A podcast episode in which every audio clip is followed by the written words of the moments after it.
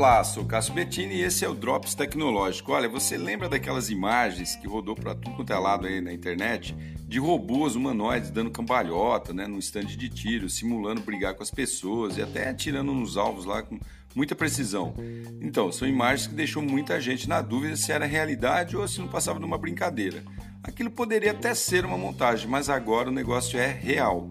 A Ghost Robotics, uma empresa americana, publicou imagens de um robô totalmente autônomo equipado com um potente, uma potente arma que cobre suas costas toda, ou seja, é uma arma sobre quatro patas. Esse robô é chamado de Spur, na tradução livre aí, rifle de uso especial não tripulado. Pois é, até as armas não são mais tripuladas. E esse rifle, que é super potente e tem a capacidade de disparar com precisão para atingir um alvo a 1.200 metros de distância. Esse cão cibernético é dotado também de inteligência artificial mas o fabricante não informou até onde a autonomia da inteligência dele pode ir.